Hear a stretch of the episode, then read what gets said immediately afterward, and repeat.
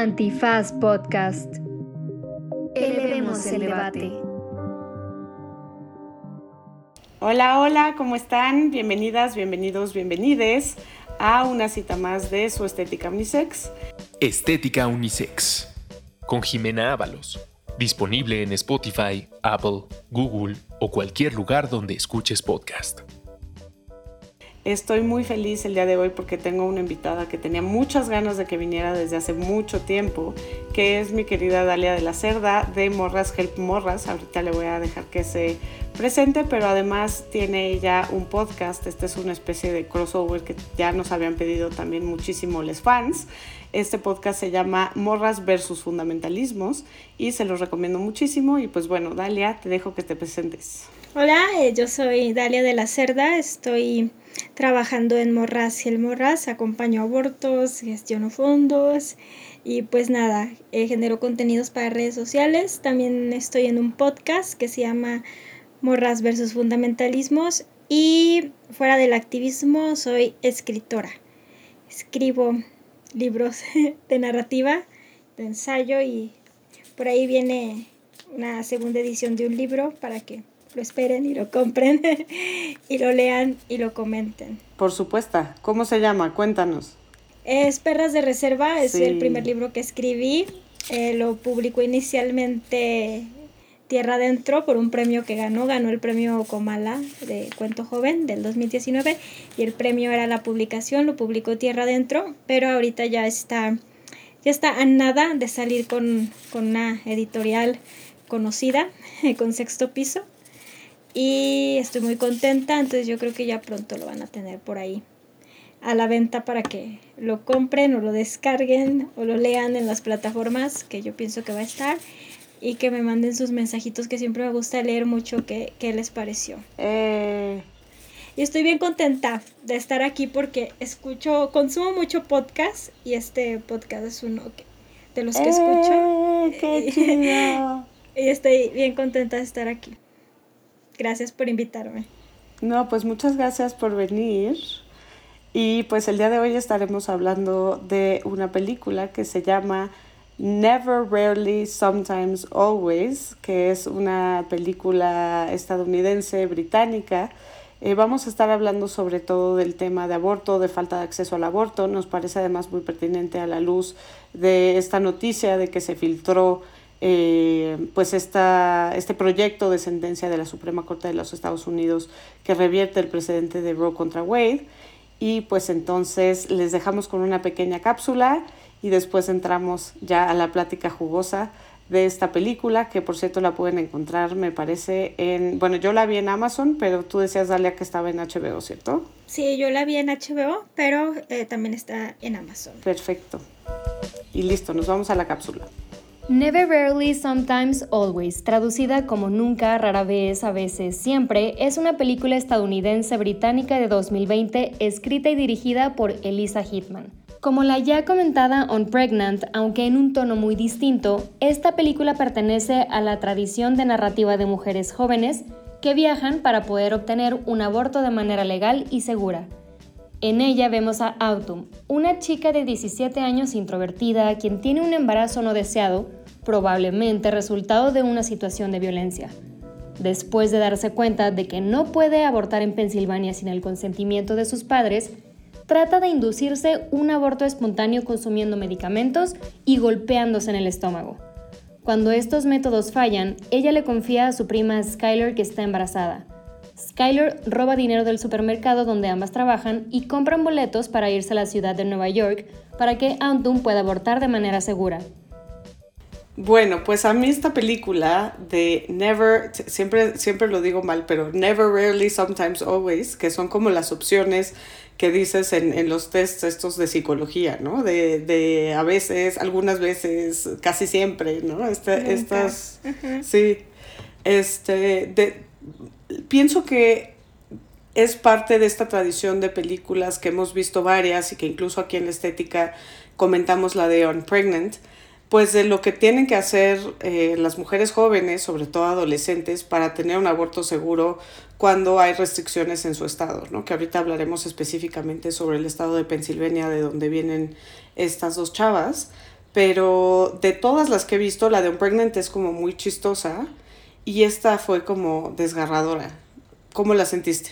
Fíjate que a mí me gustó mucho. La película no la había visto porque pues no, como que no suelo consumir este tipo de, de películas. Soy como más de películas de señores mafiosos.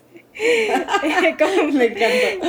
Como de que, o sea, veo por ejemplo series de Breaking Bad y Mejor llama a Saúl y así. Pero me gustó un montón porque, para empezar, creo que es una película que técnicamente es muy redonda, está muy bien hecha. O sea, en los primeros 10 minutos de la película ya te plantearon el problema y te presentaron al personaje en su vida laboral, en su vida íntima, en su vida familiar, en su vida social y en su vida personal. O sea, ya sabes que viene de un contexto complicado, familiar, escolar, de acoso laboral, acoso sexual laboral, y que además es una chica pues que tiene como estos problemas de introversión y que está enfrentando un embarazo no deseado, ¿no? Pero además de esto como que toda esta, que a lo mejor lo vemos más adelante, pero como esta metáfora de la maleta, sí. me pareció fuertísima, ¿no? De, de la carga que tienen que que llevar las mujeres y las personas con capacidad de gestar cuando quieren interrumpir su embarazo en un contexto que es restrictivo o altamente restrictivo, ¿no? Y lo vemos hasta, por ejemplo, yo que acompaño abortos en casa, o sea, las cargas que tiene que, que llevar una, una mujer que quiere interrumpir su embarazo en casa son un montón, desde la dificultad para conseguir el misoprostol, aunque sea un medicamento de venta libre, hasta las mismas cargas que imponen las colectivas que acompañan abortos, ¿no? Hay algunas colectivas que acompañan abortos que les exigen ecografía, por ejemplo. Y para muchas mujeres o personas con capacidad de gestar esto es fuertísimo. Entonces a mí me gustó mucho también porque es una película muy íntima, no cae como en lo panfletario, pero visibiliza muy claramente un problema que a mí me parece bien relevante de señalar, que es que el aborto es el único procedimiento médico sobre el que recaen tantos estigmas. O sea, si tú lo viste en la película, es un procedimiento médico random, como irte a sacar una muela, pero todo lo que tienes que hacer para acceder a un aborto y todo el estigma que hay alrededor y como toda la carga emocional que tiene, no lo ves en ningún otro procedimiento médico o sea, sí hay, pero no es el mismo estigma, ¿no? O sea, sí hay algunos otros procedimientos médicos que sí tienen una carga emocional muy fuerte, pero como el estigma que tiene el aborto no. Me parece que la película lo visibiliza muy bien sin caer como en ni en un panfleto como que quiera denunciar sin que sea sin como que haya justificaciones estéticas para la misma trama de la película, pero tampoco cae como en el dramatismo innecesario porque tiene muchos momentos como muy felicitos. Sí, comparto totalmente lo que has dicho y me encanta lo de la metáfora de la maleta, me encanta eh, cómo vemos esta carga y estos obstáculos y ahorita si nos quieres platicar más sobre pues la experiencia que has tenido cuando has acompañado abortos. Eh, desde luego esto de la ecografía, pues entendemos que es algo que no todas las personas tienen acceso a ella, que puede ser cara, que puede ser eh, no necesariamente puede haberla en la localidad donde está la mujer, etcétera, ¿no?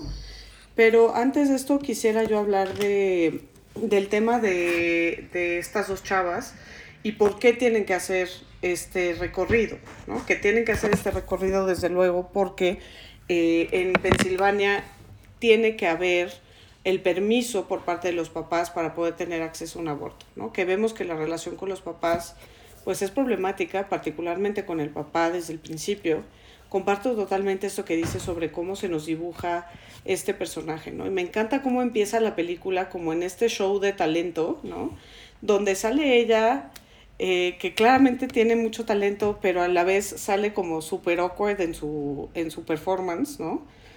Y, y cómo vemos después pues esto, ¿no? Cómo se siente mal con su familia, cómo no necesariamente se lleva bien con la familia, cómo hay una relación pues realmente de violencia con el papá quien le hace estos comentarios y también eh, vemos que hay un chavo por ahí que le hace, que le hace gestos, que le hace caras, que ella está tratando de, evitar y que incluso le echa un, un, vaso de agua en la cara, ¿no? Sí, y también como le hacen shaming, ¿no? Por, por como me imagino que lleva su sexualidad, ¿no? Esto también me parece muy fuerte que cuando está cantando, pues le gritan, ¿no? Que es una prostituta.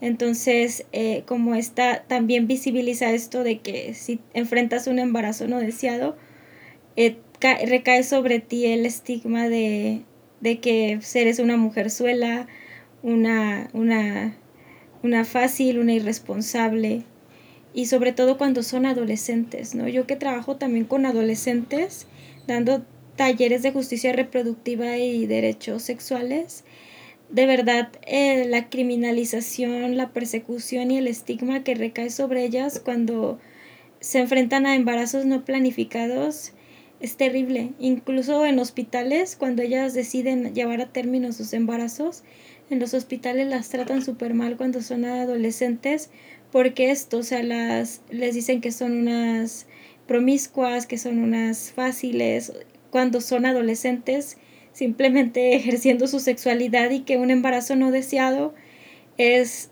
parte de la vida reproductiva de las mujeres y personas con capacidad de gestar. O sea, a todas nos va a pasar alguna vez en la vida, lo digamos o no, un embarazo no deseado. Sí, de acuerdo. Yo he hablado de esto en la estética, pero yo tuve un embarazo no deseado cuando tenía 20 años. Acaba de entrar a la universidad, iba en segundo semestre de la universidad y pues tuve un aborto en esa época ilegal, ¿no? Eh, y pues fue una experiencia, con todo el privilegio que yo tengo, fue una experiencia em, traumática, no por el hecho de la decisión que tomé, sino por todo esto, ¿no? Por el estigma, por el hecho de que era ilegal, eso permitía pues toda suerte de informalidad, el médico que lo hacía cobraba lo que quería, em, en fin, una serie de cosas que precisamente debido a que era ilegal o que estaba penalizado en esa época, eh, también generaba más obstáculos y generaba más trauma y generaba más problemas, ¿no? Pero esto que dices es súper fuerte, ¿no? O sea, como las, las adolescentes, incluso cuando sí eligen llevar a término el embarazo, ¿no? Que se dice mucho como que esa es la decisión que deberían de tener desde la, pues desde el conservadurismo, ¿no? Que eso es lo que deberían de hacer y en todo caso ponerlo en adopción, ¿no? Como si fuera cosa fácil eh, llevar un embarazo a término como si no hubiera riesgos, como si no hubiera incluso un peligro al parir, ¿no? sobre todo siendo adolescentes, eh, y como si no fuera traumático también el hecho de, de, parir a un hijo y darlo en adopción, ¿no? Pero incluso ahí existe este estigma que viene pues totalmente de esta cultura machista, misógina, en donde justo hay este mensaje de eh, cierra las piernas, ¿no? Sí, muchos cierran las piernas, pero poco guarden sus penes, ¿no? siempre está este, esta idea además como de, pues los hombres son quienes fundamentalmente son responsables, digo también las mujeres, pero los hombres quienes ejercen esta sexualidad y quienes no se les castiga socialmente por el ejercicio de esta sexualidad, ¿no?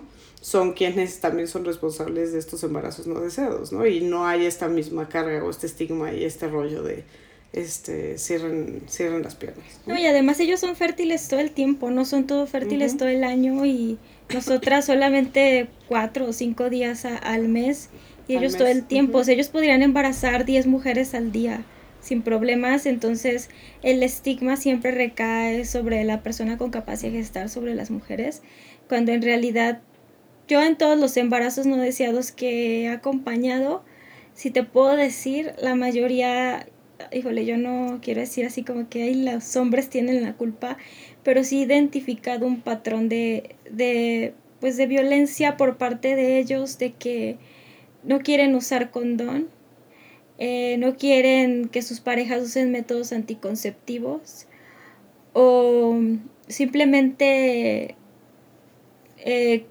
piensan que los hijos que Dios les mande, o sea, de verdad.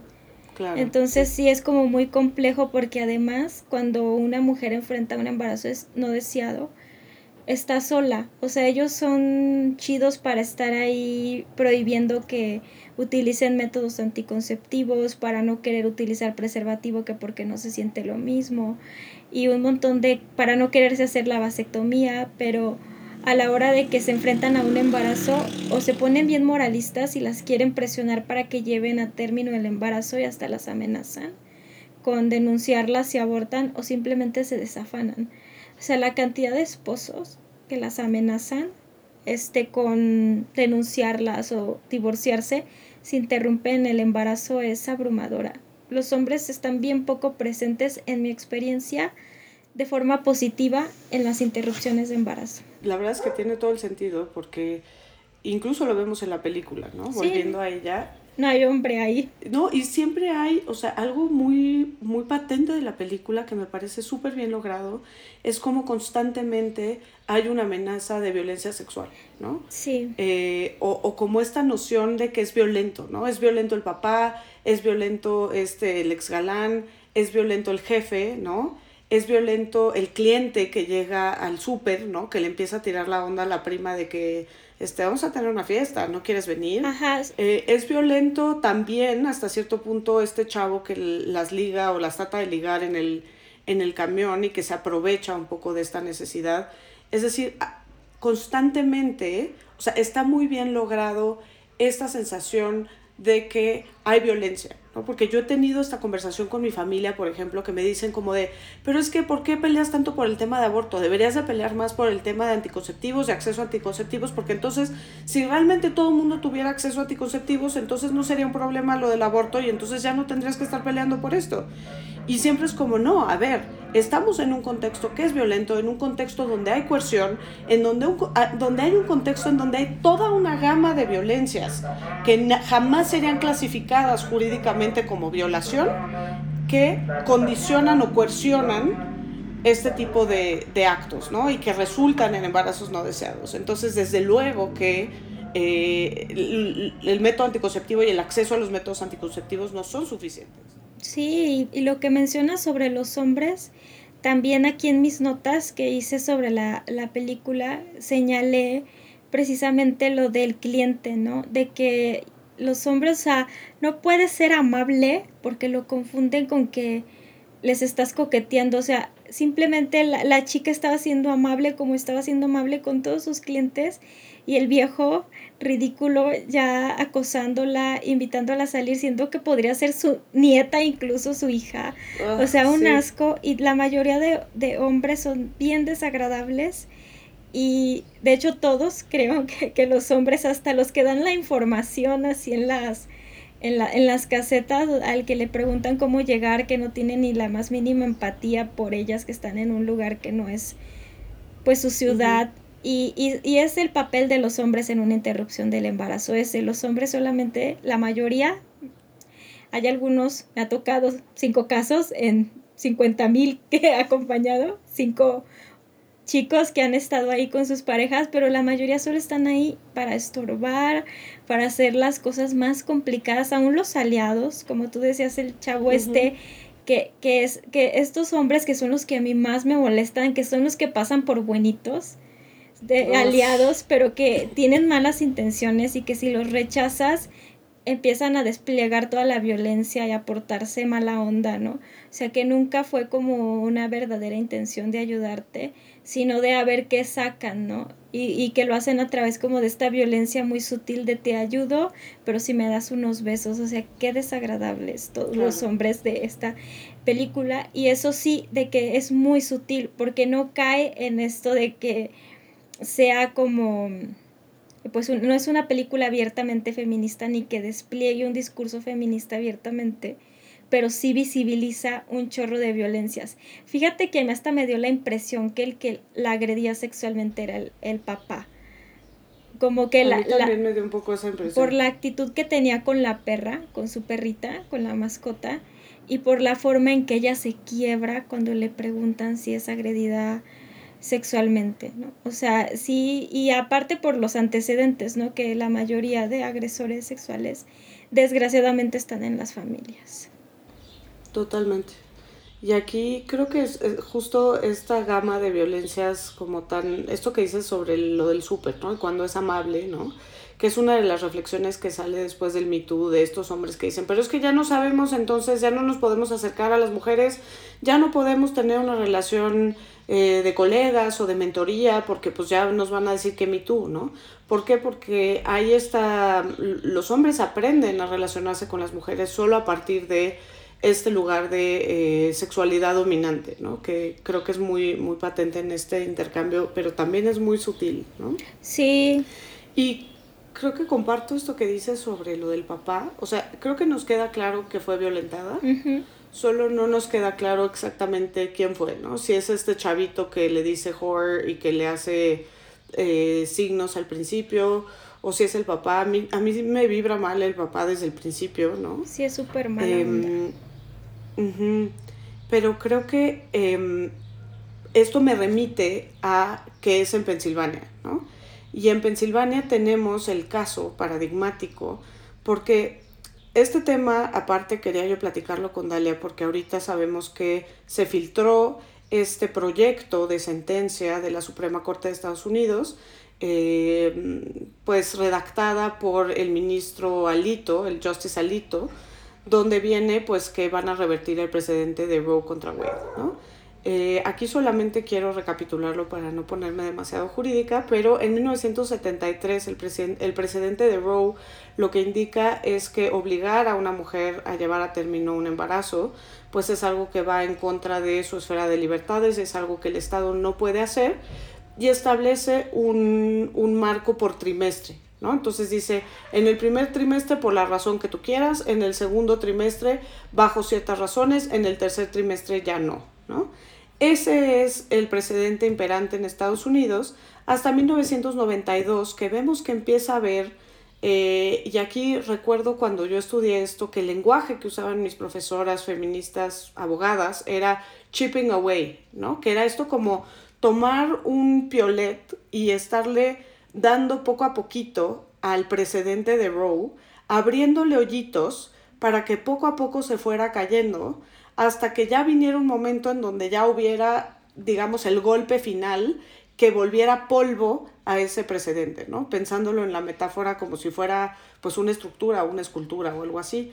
Y creo que esto justo es ese último golpe, ¿no? Ese golpe fatal eh, al precedente de Roe, pero tenemos un caso que es muy importante, que cambia un poco el estándar de Roe, que es el caso eh, que probablemente lo conoces porque sé que eres experta en todo lo relacionado con este tema, pero es el caso de Planned Parenthood contra Casey.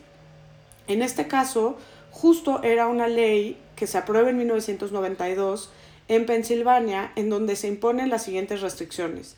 La primera, para tener, poder tener un aborto había que tener un periodo de espera de por lo menos 24 horas. La segunda, eh, había que tener para las menores de edad consentimiento de ambos padres. O tercera, eh, para las mujeres casadas tenían que conseguir eh, la autorización de su cónyuge también, ¿no? Entonces, las tres eran obviamente terribles, ¿no? Quienes conocemos y trabajamos o hemos trabajado en algún momento este tema, quienes hemos vivido esto, vemos que las tres restricciones son totalmente absurdas, ¿no? Vemos, por ejemplo, el, el esperar, ¿no? Incluso en la película vemos lo que hace el tener que esperar, ¿no? Que en este caso no era por una norma que la hacía esperar, pero cuando llega a la clínica a hacerse su aborto le dicen no te lo podemos hacer aquí porque estás mucho más avanzada en tu embarazo, entonces te lo tienen que hacer en otra parte. Y ella, eh, el hecho de tener que pasar esa noche sin tener dónde quedarse, sin tener dinero, o sea, cómo coloca en una situación de vulnerabilidad, ¿no? Pero bueno, ese se estima constitucional, ¿no? Esa restricción. La segunda, que tiene que ver con el permiso de los padres, también se valida como, como constitucional. Y entonces por eso es que tenemos esta película, porque la norma sigue exigiendo este permiso por parte de los padres cuando se trata de una menor edad. Y el único que es declarado inconstitucional es el permiso conyugal, ¿no? Ese sí se dice, este no, ¿no? ¿Cuál es el estándar que se establece en este caso? El que sea una restricción indebida. El término en inglés es undue burden, ¿no? Estas restricciones imponen a la mujer una restricción indebida y decide la Corte que en los primeros dos supuestos no es una restricción indebida, sino que es justa, es proporcional, por decirlo de alguna manera, mientras que la tercera sí es una restricción indebida, ¿no?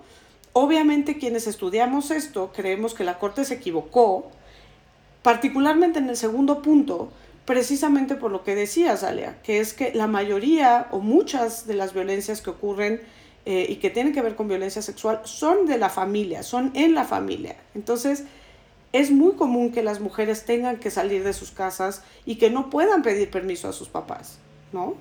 Sí, y que además eh, los papás no van a dar el permiso. Te voy a poner el ejemplo del trabajo que nosotras hacemos en Morras Gelmorras. Nosotras aquí en Morras Gelmorras todos los días damos información, acompañamiento y monitoreo a mujeres y personas con capacidad de gestar que deciden abortar. Yo doy acompañamiento, recibo en promedio, nada más yo, en promedio de 50 mensajes diarios de WhatsApp. y lo hago desde 2013, no siempre recibí tantos mensajes, o sea, ha ido aumentando conforme hemos aumentado nuestra visibilidad. Pero lo que yo te puedo decir es que los papás rara vez están presentes y rara vez saben y apoyan a sus hijas en su decisión. O sea, la mayoría de las mujeres y personas con capacidad de gestar que abortan lo hacen solas y en contra de todo mundo, incluso su familia. O sea, el último caso que me marcó fue una chica que ya tenía más de 12 semanas y no quería decirle a nadie de su familia, solo su pareja la apoyó. Pero fue una experiencia muy fuerte para ella porque después de la semana 12 es una experiencia más fuerte porque visualmente es más fuerte. O sea, visualmente ya hay pues un feto, ¿no? Entonces para muchas mujeres es impactante verlo. Y la chica le tuvo que decir a su mamá porque no pudo con la impresión de, de ver el feto Afortunadamente la mamá reaccionó bien y la contuvo emocionalmente, pero esto es algo que no pasa. O sea, desde simplemente el hecho, o sea, y esto se ve, por ejemplo, al inicio de la película, cuando ella va a hacerse la prueba de embarazo. Es una prueba casera. Ella pudo haber ido a comprarla y hacerla en su casa, pero que el que haya ido a tomar asistencia y que haya necesitado hacérsela en un lugar donde le dieran acompañamiento habla de la angustia. Y esta angustia es porque saben las adolescentes que sus papás, sus mamás, las su familia no van a reaccionar bien ante un embarazo. Por eso es que tienen tanto miedo de hacerse una prueba de embarazo. No sabes lo que yo a veces batallo para que se hagan una prueba de orina. O sea, de verdad les tengo que decir, si quieres, yo me estoy aquí contigo en línea en lo que la haces para que la puedas realizar porque les aterra que su familia se entere que están embarazadas. Ha habido chicas que interrumpen su embarazo en sus escuelas porque en su casa es imposible porque si sus papás se dan cuenta eh, va a ser terrible para ellas la violencia que se va a desplegar o en sus lugares de trabajo. Es la primera vez que yo tengo, bueno, la segunda, eh, al principio que empecé a trabajar esto fue una, una chava que ayudó a su a su hija era una chava muy joven, como de 25 años, y la niña tenía como unos 13, que ayudó a, su, a su hijita a, interrumpir el embarazo. Pero esta es la segunda vez que me toca una mamá que directamente dice, yo soy una mamá y mi hija está embarazada y la quiero ayudar. Eso no sucede. Entonces pedirle a los papás, a los tutores, a la familia, que dé la autorización si es una carga indebida, porque no la van a dar. O sea, no la van a dar. Y quien tiene que tomar la decisión además es pues la persona que está atravesando por la gestación, porque los y las adolescentes tienen autonomía y son personas y tienen agencia propia, ¿no? Entonces, o sea, a mí me dejó, bueno, es algo que se vive mucho en provincia, me recordó mucho Pensilvania de la situación que vivimos en provincia, de estas clínicas en donde no te dan la opción de abortar, o sea, la primera clínica que ella va, donde te dicen eh, que te ponen el grito desesperado, ¿no? Como parte de información del aborto. Te dan los folletitos de la adopción o las opciones que tienes de asistencia social. De verdad el grito desesperado. Sí, de hecho en la película se lo ponen, ¿no? O es una película parecida. Se ve que la ponen a ver una película y no te ponen las imágenes, pero te dan a entender que es esta. Pero aquí en Aguascalientes hay clínicas que se hacen pasar por clínicas que acompañan abortos y en todo México y donde te dicen estás embarazada y no sabes qué hacer y llegas y te hacen ultrasonidos y te dicen lo mismo, el corazón y escucha a tu bebé y si te ven dudosa te ponen a ver películas de abortos avanzadísimos en el segundo trimestre ya de 18 20 semanas para que te traumatices y no quieras interrumpir el embarazo.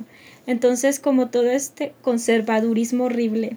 Y esto es brutal porque por más que avanzamos desde lo jurídico, ¿no? que esto también pone un poco en perspectiva el tema de esta decisión que se filtró en Estados Unidos, pero en lo jurídico hemos hecho o hemos tenido avances significativos en México, digo, no suficientes desde luego, pero al menos eh, en Ciudad de México, en Hidalgo, en ciertos estados ya está permitido, no es penalizado el aborto hasta las 12 semanas, etc. Em, sin embargo, y aquí me llama mucho la atención esto que dices de, de que le siguen poniendo estos videos, etcétera. Por supuesto que es así, yo también me lo han platicado, etcétera. Pero mm, ya tenemos el precedente del caso de Paulina, ¿no? que es eh, Paulina Ramírez, ¿no? que fue este caso ante el sistema interamericano que se resolvió por solución amistosa, en donde precisamente se dijo que una de las violaciones graves a derechos humanos que había en ese caso era cómo se había obstaculizado su derecho al aborto cuando además ella era una niña y era víctima de violación, tenía muy claramente el derecho, incluso conforme a la norma de aquel entonces, y le fue obstaculizado a través de este tipo de actos. ¿no? Ya dijo la Corte Interamericana, ya aceptó el Estado, porque este es el, el, caso que se resolvió a través de una solución amistosa, que para que esto sucede, perdón, para que esto suceda, el Estado tiene que admitir que fue responsable de estas violaciones de derechos humanos, ¿no? Ya admitió, ya le dieron eh, ciertas medidas, por supuesto insuficientes, de reparación del daño a Paulina y a su niño. Sin embargo, esto sigue ocurriendo. Totalmente. Aquí en Aguascalientes nos pasó.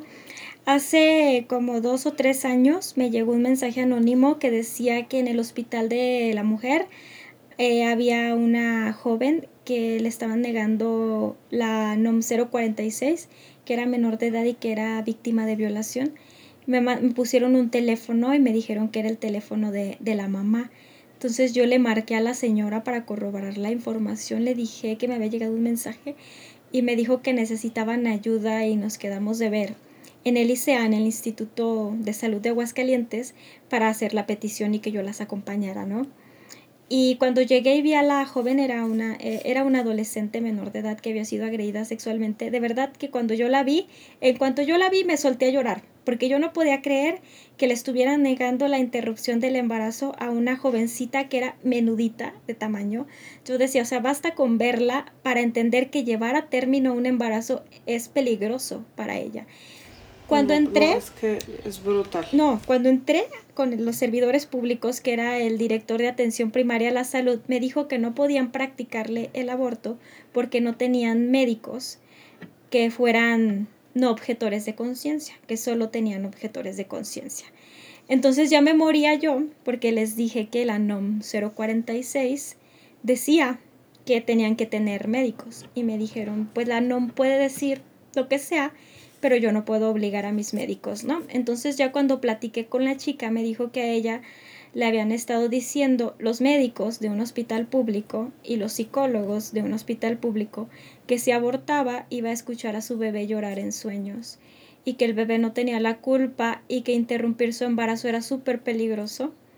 Metimos junto con Gire un amparo y el juez resolvió así de que de inmediato como a los dos días pero pasó que el Instituto de Salud de Aguascalientes dijo, no puedo, me estás pidiendo lo imposible. El juez le respondió, no te estoy preguntando, te lo estoy ordenando. Y Elisea dijo, no puedo.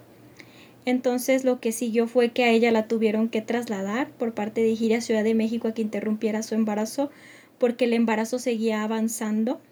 Y en el Ministerio Público, cuando fuimos a notificar, porque ella había levantado la denuncia por agresión sexual, que se iba a interrumpir el embarazo, la señora del Ministerio Público, la MP, me dijo que teníamos que traernos el feto en formol porque le tenían que hacer un análisis eh, al feto, un análisis de ADN para compararlo con el del denunciado, con lo del agresor, para ver que si fuera producto de una violación. Y yo le dije, preguntando así casual, ¿y si sale negativo? Y me dice, si sale negativo le vamos a ella fincar responsabilidad por el delito de aborto. Y yo, entonces tú lo que estás haciendo en realidad es buscar la manera de criminalizarla a ella, porque tiene cuatro meses que levantó la denuncia y ni siquiera está integrada a la carpeta de investigación, pero le estás pidiendo a una menor de edad que se traiga en el avión un feto, un formol, para hacerle ADN, para ver que no esté mintiendo.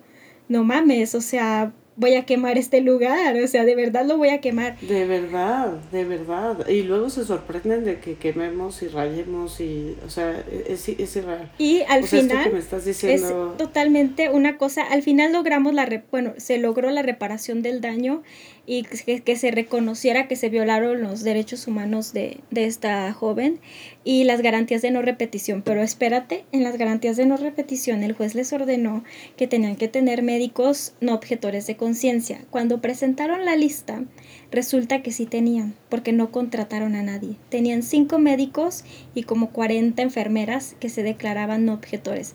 Lo que sucede es que no los buscaron. ¿Y por qué no los buscaron? Aquí te va un punto interesante ves que cuando ellas van llegando a la clínica hay gente que reza afuera. El problema que hemos tenido las feministas es que los vemos como gente que reza. O sea, como decimos, esos locos que rezan afuera de las clínicas, siempre, que están siempre. que hacemos una manifestación y sí, están ahí la gente que reza. Ajá. Esa gente que reza ya se politizó y ya son una fuerza política importante y tiene que ver con lo que está pasando en Estados Unidos. Ya se traducen en votos ya son una, pues una fuerza política y además hacen incidencia. Ya no solamente están ahí rezando, sino que tienen todo un lobbying bien organizado. No, por supuesto. Y pues ellos son los que han puesto el tema de la objeción de conciencia, ¿no? Y ellos tuvieron reuniones con el secretario de salud de Licea para pedirle que solo tuviera médicos objetores y que se declararan objetores. De hecho, no le pudimos sacar copia porque se nos durmió ahí, pero el Hospital de la Mujer, cuando nos dio el oficio de respuesta, decía, el Hospital de la Mujer se declara objetor de conciencia. Y fue porque tuvieron reuniones previas con estos grupos conservadores. Pero no puedes. No, es que, no estás diciendo no se puede. Ya lo sé. O sea, ya hay precedentes. No, no, yo sé. O sea, yo sé que tú sabes, le estoy explicando al público.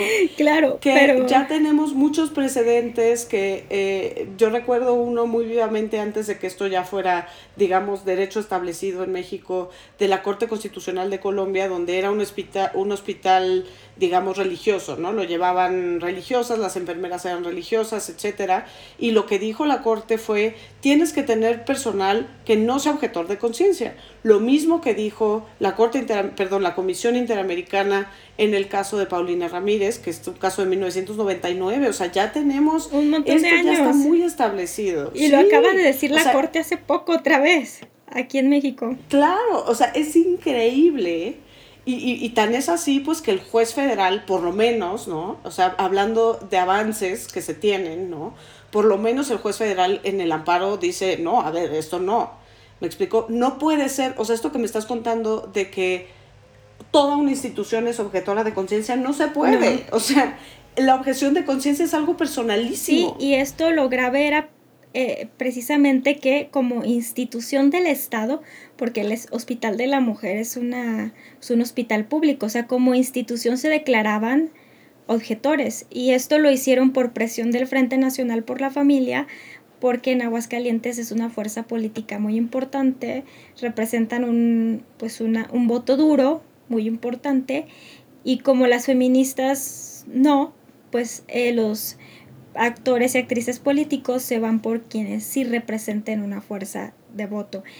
Y incluso aquí el obispo que ya se murió, gracias a Dios, perdón, pero la verdad es que sí me caía muy mal, eh, él pues tuvo que pedir perdón muchas veces por sus dichos y fue sancionado por pues eh, por el INE, o sea, el INE más bien dio una resolución donde reconocía que se habían que la iglesia había tenido interferencia en las elecciones de Aguascalientes porque el obispo llamaba a votar por los partidos políticos que se posicionaran abiertamente a favor de la familia y en contra del aborto. Y una podría pensar, ah, estamos ya en el siglo XXI y 2022, no, esto ya no pasa, pasa.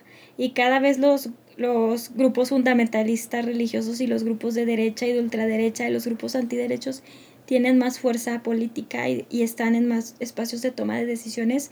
Lo vimos en las elecciones recientes de Francia, que la segunda vuelta fue eh, pues contra una mujer que es de, pues, de una ala de una derecha muy radical, ¿no? Y, lo vemos también en Estados Unidos. Sí, ajá, de, de Le Pen, sí, pues es que trabajo ahí de editora de noticias internacionales y desgraciadamente le tengo que dar seguimiento a todo esto. Y la avanzada de la derecha a nivel pues, mundial es impresionante, ¿no? Y, desde luego que en, en, Estados Unidos quieren recuperar, pues quieren recuperar los espacios que han perdido y lo hacen por medio de esta causa que es el aborto, que ellos mismos han dicho que es como una causa que conmueve mucho porque apela a la emoción y no a la razón. Creo que esto que dices es súper importante eh, y tiene que ver muchísimo también con lo que está pasando en Estados Unidos ahorita, ¿no? Cómo se politiza la causa, eh, cómo se usa incluso como eh, baluarte o estandarte más bien para las distintas campañas políticas, cómo se manipula emocionalmente a quienes votamos a través del tema del aborto y para ambos lados, ¿no? Aquí sí hay que decir que lo que está pasando en Estados Unidos podría haberse evitado, ¿no? Em, tenemos el presente de Roe desde 1973. Casey, aunque cambia un poco, em, pues bajo este estándar de la carga indebida, insiste que no se puede obligar a una mujer a, a seguir un embarazo, ¿no? Sin embargo, es algo que no se legisla en todos estos años. ¿Por qué? Porque se les sigue poniendo a los votantes como de ojo, si no votas por mí, van a tumbar Roe, ¿eh? Entonces, es algo que podría haber, eh, los demócratas podrían haber legislado, ya podría haber eh, incluso, eh, digo, obviamente sueño, ¿no? Pero una enmienda constitucional, algo, ¿no? Que diera una base legislativa a este tema, ¿no? No es así y lo único que tenemos es Roe, que como ya dije, ya había sido poco a poquito dañado, ¿no? y entonces esto ya es el último batazo, ¿no? También los demócratas lo hacen. Muy lamentable eh, la politización para ambos lados cuando lo que está en juego, y por eso me encanta que hables del trabajo que haces y de estas experiencias y de estos casos, pues es esto, ¿no? Son las vidas de las mujeres, son, son estas experiencias que tienen que vivir y volviendo al tema, me gustaría que, que, explicaras un poquito qué es la norma 046 para que las personas sepan que esto existe, porque, insisto, parece que avanzamos desde lo jurídico, ¿no? Se despenaliza el aborto, tenemos la norma, o sea, tenemos una serie de cosas que la norma 046 deriva también del caso de Paulina, ¿no? Tenemos una serie de precedentes, juicios, etcétera, donde un juez federal inmediatamente agarra la onda del tema de la objeción de conciencia, ¿no? Que es un tema que se viene diciendo también desde el caso de Paulina la objeción de conciencia es todo lo respetable que se merece, pero tienes que tener a personal que no sea objetor de conciencia. Sí, totalmente. Bueno, pues la NOM 046 es una norma, eh, una norma federal que permite que las mujeres o personas con capacidad de gestar que tengan un embarazo que sea producto de una agresión sexual puedan abortar eh, sin necesidad de presentar una denuncia penal. O sea, es su derecho como víctimas e interrumpir su embarazo si así lo desean. No necesitan una denuncia penal. Si son mayores de 12 años, no necesitan la autorización de sus padres y esto es súper importante. O sea, México en esto sí a la vanguardia, ¿no? Porque no necesitan la autorización de... Claro. Pero no se aplica, pues ya nos lo estás contando, ¿no? No, o sea, eso es. O sea, en la norma, en abstracto, ¿no? Ajá. Y eh, basta con la palabra. ¿Y cómo se solicita? Bueno, lo ideal sería que escribieran, cuando la quieres solicitar, escribas una, una carta en la que digas tu nombre, tu edad, eh, que digas que bajo protesta de decir la verdad, eh, cuentas que fuiste víctima de una agresión sexual y que estás embarazada y que amparándote en la NOM 046 deseas interrumpir tu embarazo, le saques dos copias y la presentes ante una autoridad sanitaria te acusen de recibido en una, en esa copia, la otra dejes ahí y les digas que en dos días quieres que te resuelvan positivamente, porque te tienen que resolver positivamente. Y si te resuelven negativamente, busques una organización feminista para que ayude con los amparos, ¿no? Claro, que eso también es otro tema. O sea, sí, voy a ganar un amparo porque son cuestiones que ya están muy establecidas a nivel del derecho internacional de los derechos humanos. Pero no debería de ser así. Pero ¿quién tiene acceso a un aborto? Perdón, ¿quién tiene acceso al amparo? Sí, y este caso nosotras porque la ah, yo pienso que alguien del hospital eh, nos, nos mandó el mensaje porque nos dieron el teléfono de la señora. Yo creo que alguna trabajadora de ahí que dijo esto es injusto. Y la verdad es que todo Aguascalientes estaba a favor de nosotras. Ganamos un chorro de respeto popular por este caso porque la verdad todo el mundo le parecía muy injusto, a pesar de que es un estado bien conservador y que antes de eso recibíamos amenazas de muerte, de violación, de que, o sea, a mí me han dicho así abiertamente que no van a parar hasta verme en la cárcel y cosas así. Este, con ese caso la gente era así de que no, las heroínas, ¿no? Y se me hacía bien loco porque al final de cuentas era una interrupción de un embarazo. Eso quiere decir que no están en contra del aborto, solo están en contra del aborto cuando eh, pues es la que lo quiere aplicar es una mujer que, que no es considerada una víctima que a la gente le encantan las víctimas perfectas, ¿no? Pero la NOM 046 creo que es una victoria para las víctimas, pero ha sido un error estratégico de las feministas dar por hecho que se aplica. Totalmente porque nosotras no hacemos tanta incidencia y no nos reunimos con las autoridades sanitarias y los grupos de derecha sí. Están chingue y chingue y no paran y no descansan y se reúnen y hacen cabildeo y hacen lobbying y hacen incidencia y nosotras no. Y los espacios que nosotras no disputamos y que no estamos ahí, ellos los toman y estas son las consecuencias, porque esto fue culpa del Frente Nacional por la Familia. Nosotras en ese momento por estrategia no lo hicimos público, fue un acuerdo entre Gire y, nosotras, para, porque sabíamos que si lo hacíamos público eran capaces de ir al aeropuerto a impedir que la chica viajara a interrumpir su embarazo. Hasta que hubo la resolución del juez y que ella estaba salvo, que ella había interrumpido su embarazo, se hizo la noticia digamos que viral, ¿no? Y fue como en, en, todo México, pero antes de eso no, porque estos grupos tienen mucho poder político y tienen un montón de poder de incidencia porque, pues nada, o sea, utilizan una narrativa que, como ya te dije y como ya lo sabes, apela a la emoción. O sea, ¿quién quiere que maten bebés? Nadie quiere que maten bebés y equiparan al feto con un bebé y es el sufrimiento de un inocente, entonces ni siquiera cómo comparas a un bebé con una niña. O sea, se ponen a hacer competencias de inocencia y siempre terminan ganando porque pues muy mañosamente presentan al producto de la fecundación como un bebé cuando pues es un embrión o un feto en todo caso.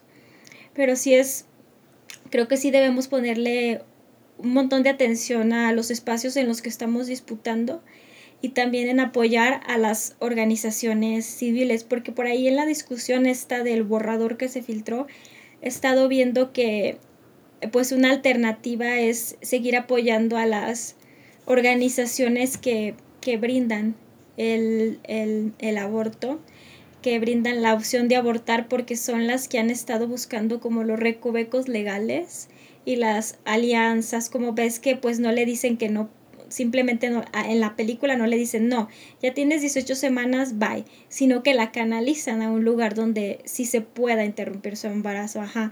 Entonces como que estas alianzas entre organizaciones, el como ir viendo legalmente qué lagunas jurídicas encontramos para poder seguir garantizando el derecho en lo práctico, más allá de lo legislativo, creo que es algo a lo que se pueda apostar.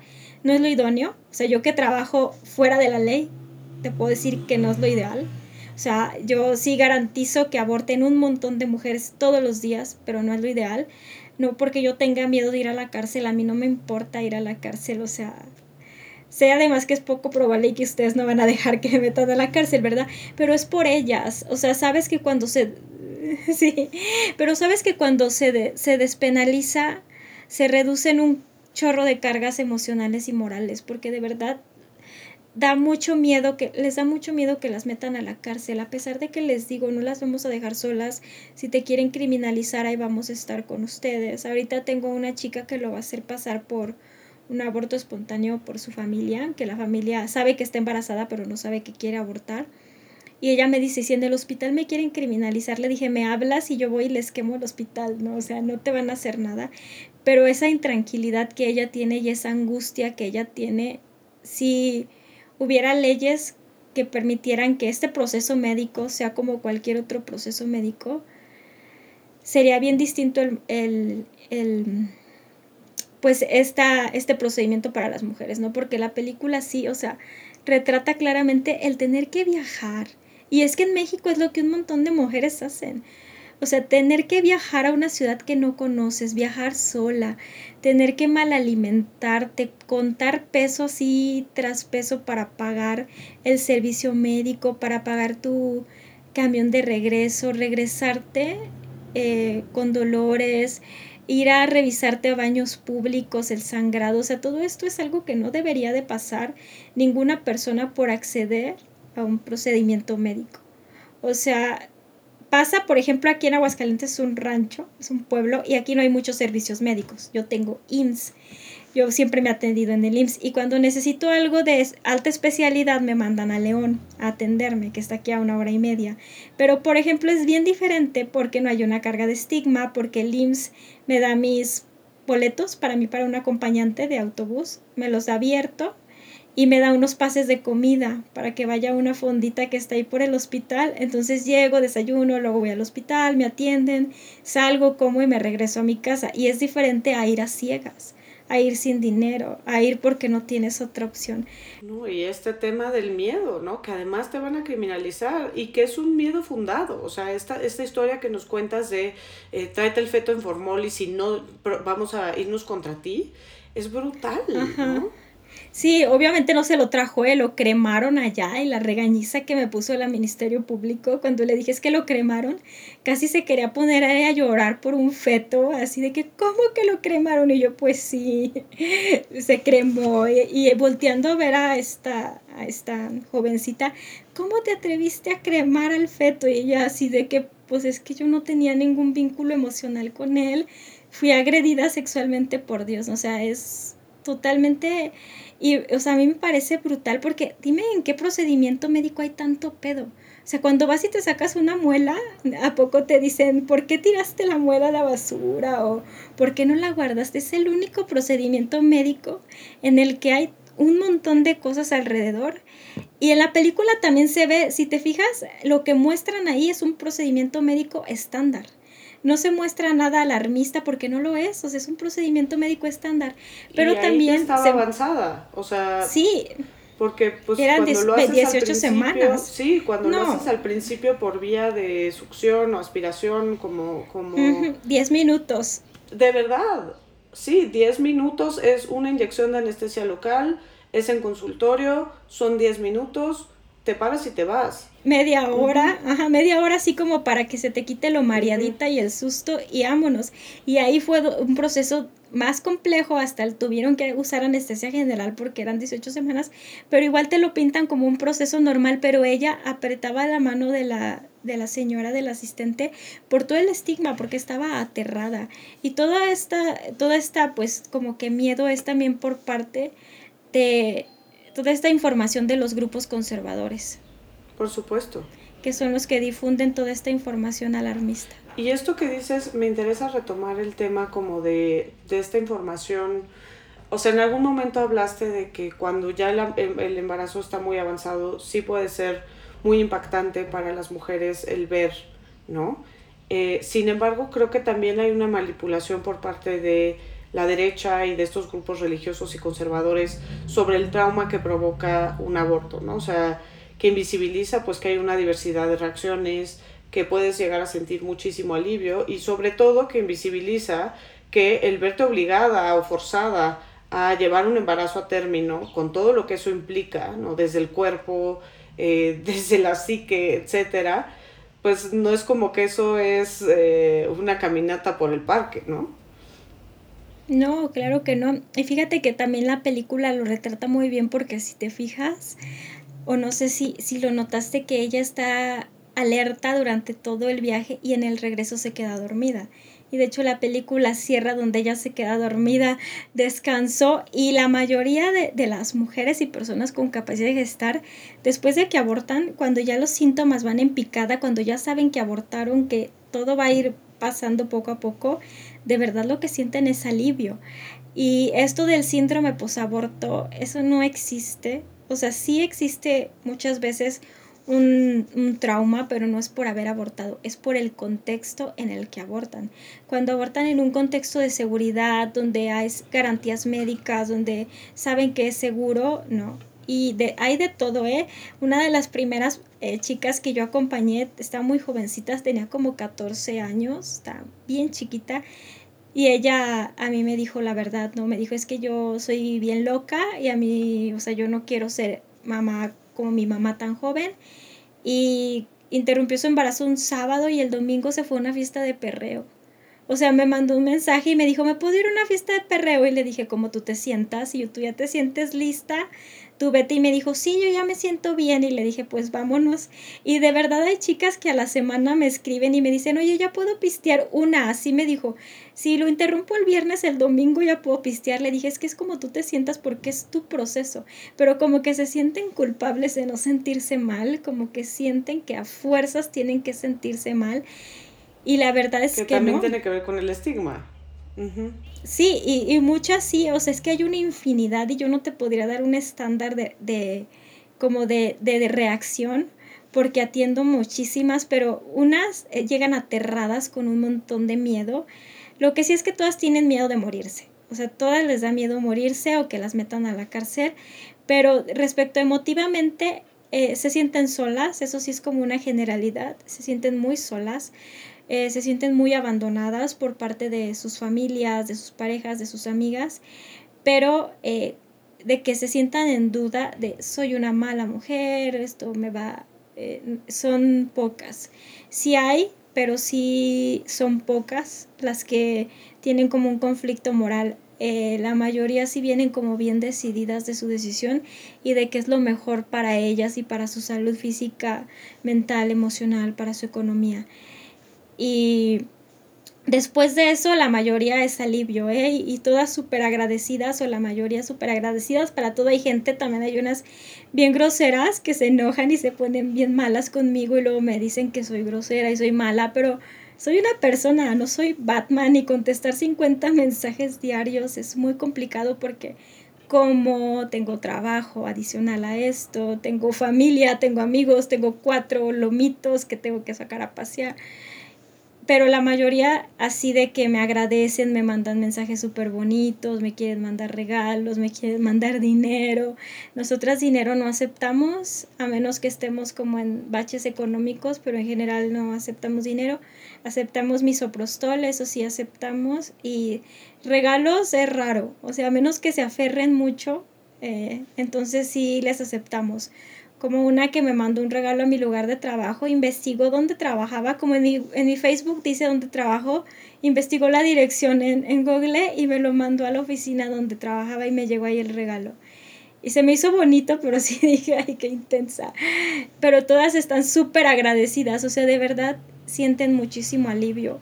Porque aunque sea impactante en primera ver un feto, ver un embrión o ver el saco gestacional, como que es el impacto por todas también las implicaciones simbólicas que tiene pues un eh, pues eh, no sé un tejido como este no como un saco gestacional pero después de eso sienten alivio no también me ha tocado algunas que le hacen su ritual de despedida al embrión que eso las ayuda a sanar sobre todo las que eh, están en situaciones adversas o sea que ellas si su situación hubiera sido otra, habrían llevado a término su embarazo y que aunque exploramos opciones, no había más que era su última, en eso sí su última solución. Sí le hacen como sus despediditas a sus embriones y me mandan fotitos de sus mini funerales y son muy enternecedoras porque pues ponen al embrión en cajitas, le ponen flores, eh, le ponen cartitas de despedida, entonces cada persona reacciona diferente pero yo no he tenido ningún caso que se arrepientan y que me digan tome una decisión incorrecta, aún en casos súper complicados, o sea, muy, muy complicados para ellas y para nosotras, ninguna se ha arrepentido. Todas esa noche duermen tranquilas, como la protagonista, que yo la vi en, doblada para poder estar como haciendo otras cosas no tener que estar prestando tanta atención y le decían Otton. Entonces, eh, como Otton se queda dormidita, bien a gusto, así todas las mujeres que interrumpen su embarazo después de un tiempo, cuando pasa como está el shock y lo más duro del proceso, sienten mucho alivio. Remordimiento, no. Pues esa también es mi experiencia, por supuesto. ¿También sentiste alivio? Sí, muchísimo. ¿no? Eh, yo tampoco le pude decir a mis papás. Eh, y no porque viniera, yo, o sea, y ahí es donde notas esto, ¿no? Yo viniendo de un contexto de, de mucho privilegio, eh, incluso ahí pues fue algo difícil y lo que lo hizo difícil, insisto, son todos estos obstáculos que tienen que ver con el estigma, con la carga de lo que debes hacer como mujer, de la maternidad idealizada, em, y pues todos estos mensajes que criminalizan, estigmatizan, etcétera, ¿no? De ahí venía el trauma, no de la decisión en sí. Sí, yo también he abortado dos veces. Yo sí lo hice en mi casa con mi soprostol ya hace muchos años. En mi caso, tanto mi mamá como mi pareja estuvieron conmigo. Mi mamá, de hecho, me lo planteó cuando yo tenía 19 años y le dije, estoy embarazada. Me dijo, ¿quieres abortar? Así como primera opción. Y yo le dije, claro que quiero abortar. Tengo 19 años, no quiero tener un hijo en este momento. Y me dijo, pues hay que investigar. Le preguntó a sus amigos médicos que ella tiene. A, mi mamá es como muy amiga de la comunidad LGBT aquí en Aguascalientes y de recomendación en recomendación le recomendaron un, este, un médico que me podía dar la receta de misoprostol, porque habíamos investigado en internet y en Mujeres sobre las olas me dieron la información. Solamente había que conseguir el miso y ya mi mamá me ayudó y todo y estuvo conmigo.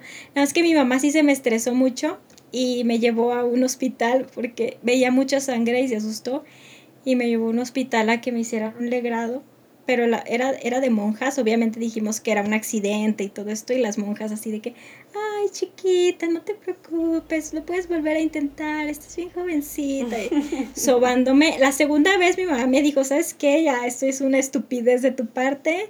La primera vez te apoyé porque estabas chiquita y no sabías, pero ahorita ya estás más grande, esto ya fue un descuido, estás pendeja.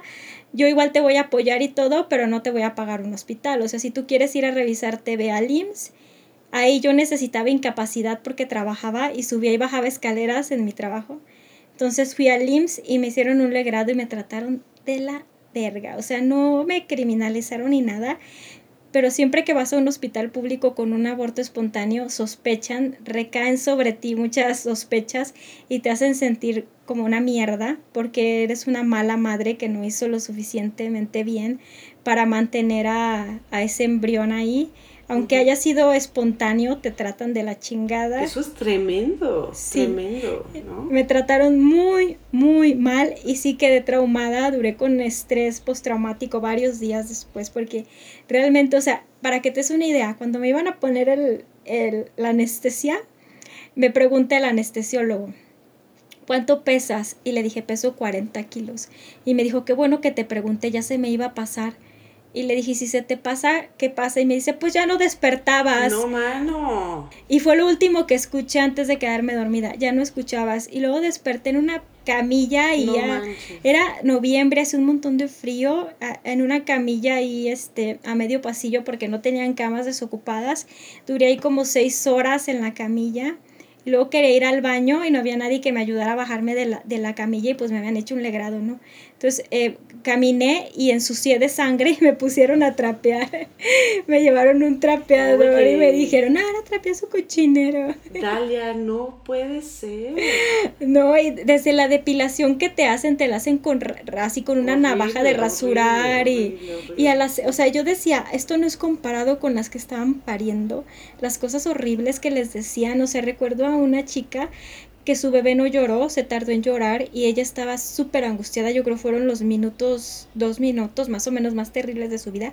Y la falta de empatía, como le gritaban, cállese señora, cállese, nos pone de nervios, o sea, la nerviosa era ella, es su bebé, no el de ellos. Y al final el bebecito sí lloró y todo y se lo entregaron y todo, pero como la falta de empatía, ver a mujeres que acaban de, de parir y que les hicieron una cesárea y las obligan inmediatamente a que amamanten y dan por hecho que ya saben cómo amamantar y no las acompañan al baño.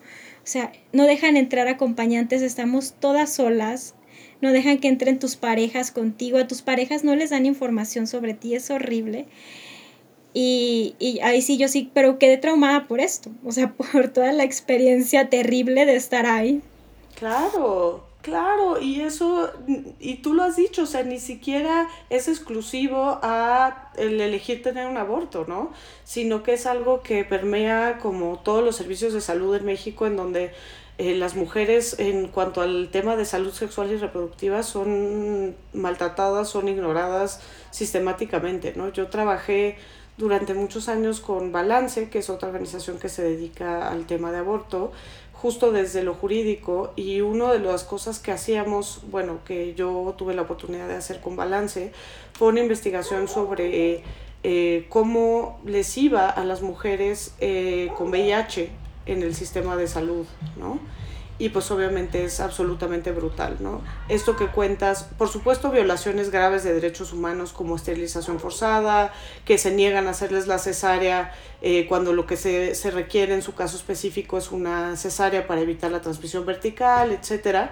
Pero de lo que más se duelen las mujeres, porque yo trabajé muchísimo con los grupos de mujeres eh, en campo, de lo que más se duelen es justo esto, ¿no? Este, este maltrato eh, esto de tú limpia tu propia sangre, eh, todo lo que tiene que ver con, con, con, este, esto que dices, ¿no? Estar sola, estar descuidada, etcétera, ¿no? Es, es, es tremendo. Es, es este, un tema pendiente en el sistema de salud público mexicano, ¿no? Porque te digo que las monjas, o sea, de verdad me sobaban la cabecita y tratándome súper bien, porque pues era un hospital privado, ¿no? Atendido por monjas, porque no sabían que yo me había provocado el aborto, ellas pensaron que era un accidente, pero fue bien distinto la atención incluso de la ginecóloga, cómo me explicó todo y todo, a en el IMSS, y eso sí determinó mucho en cómo me sentí yo después.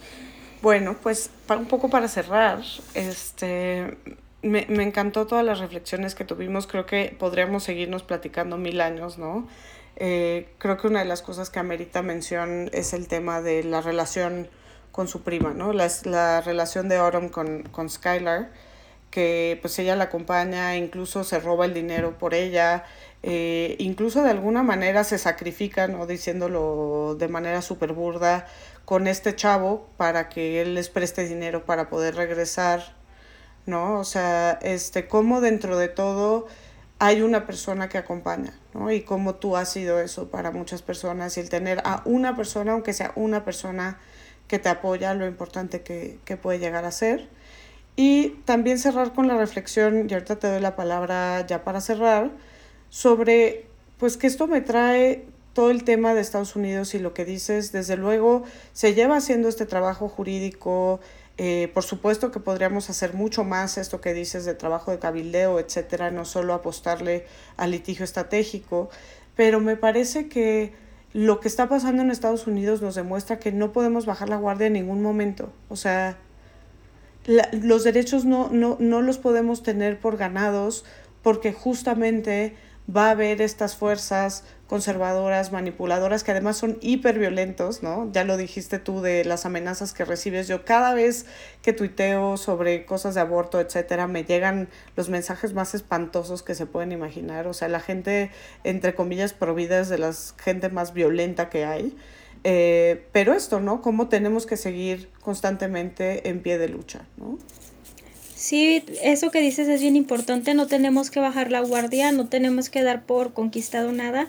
Desgraciadamente nuestros derechos siempre están en disputa y entre más se polaricen, politicen y entre más estos grupos fundamentalistas tengan más poder, eh, tenemos que estar más eh, pues dando la batalla, ¿no? Y precisamente en este contexto histórico en el que la derecha, la ultraderecha y las derechas alternativas han avanzado eh, es un momento en el que no podemos bajar la guardia y no dar nada por hecho y trabajar un montón de todos los frentes posibles. O sea, a las que les guste hacer el cabildeo, que vayan y cabildeen, a quienes les guste hacer litigio estratégico, que hagan litigio estratégico y a quienes nos gusta hacer como, pues temas como más de, eh, cosas como concretas, acompañamiento y así, pues estamos aquí, ¿no? Pero no descuidar ningún frente, porque en donde descuidamos es donde estos grupos aprovechan, porque nos estudian, ¿eh? O sea, de verdad que tienen así pizarrones con nuestras caritas y qué hacemos cada una, cuánto alcance tenemos, en donde sí estamos trabajando, en donde no, y donde ven que no estamos trabajando, ellos también tienen abogadas y abogados y también estudian y también estudian y se especializan y todo y para por ahí atacarlos, por donde ven que estamos que no estamos poniendo atención. Entonces dejarlos de ver solo como gente que reza y empezar a verlos como la pues el, frente político que son y empezar a darles la batalla y no dar nada por hecho y no volver a descuidar nunca estos temas que son bien importantes. Eh, bueno, una cosa que me interesaba también precisar es que eh, hace muy bien Dalia y yo de pronto no lo he hecho, eh, pero creo que es importante mencionar siempre a mujeres y personas con capacidad de gestar o personas gestantes, porque sabemos que no solamente las mujeres pueden necesitar un aborto, ¿no? También las personas no binarias, también los hombres trans pueden llegar a, necesitar un aborto.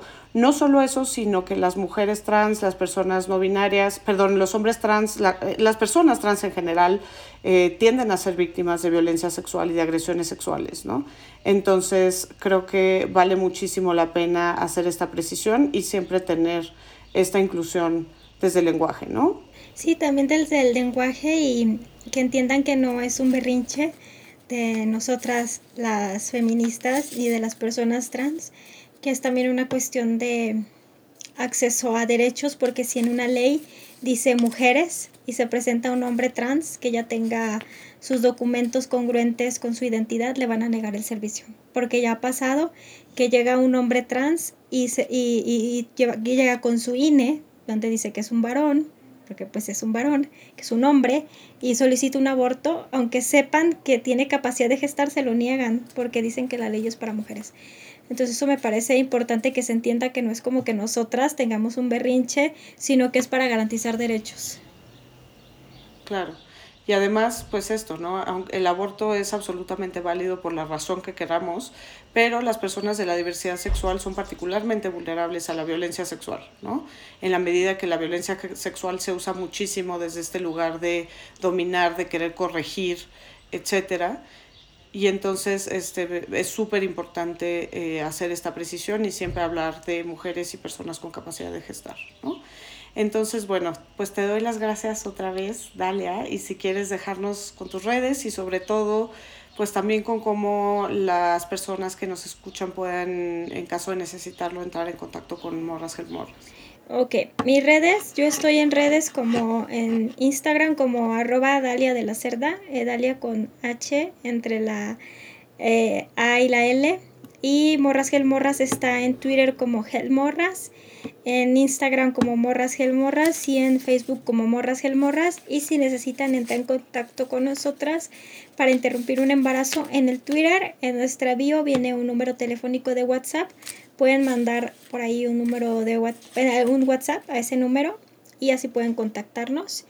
Y nos tardamos un poquito en contestar porque tenemos un montón de mensajes, pero de mensaje de bienvenida eh, les arroja ya inmediatamente la información. Solo tenernos un poquito de paciencia, siempre respondemos los mensajes, pero recibimos muchos y nomás soy yo la que lo responde, entonces me tardo poquito, pero siempre les voy a responder.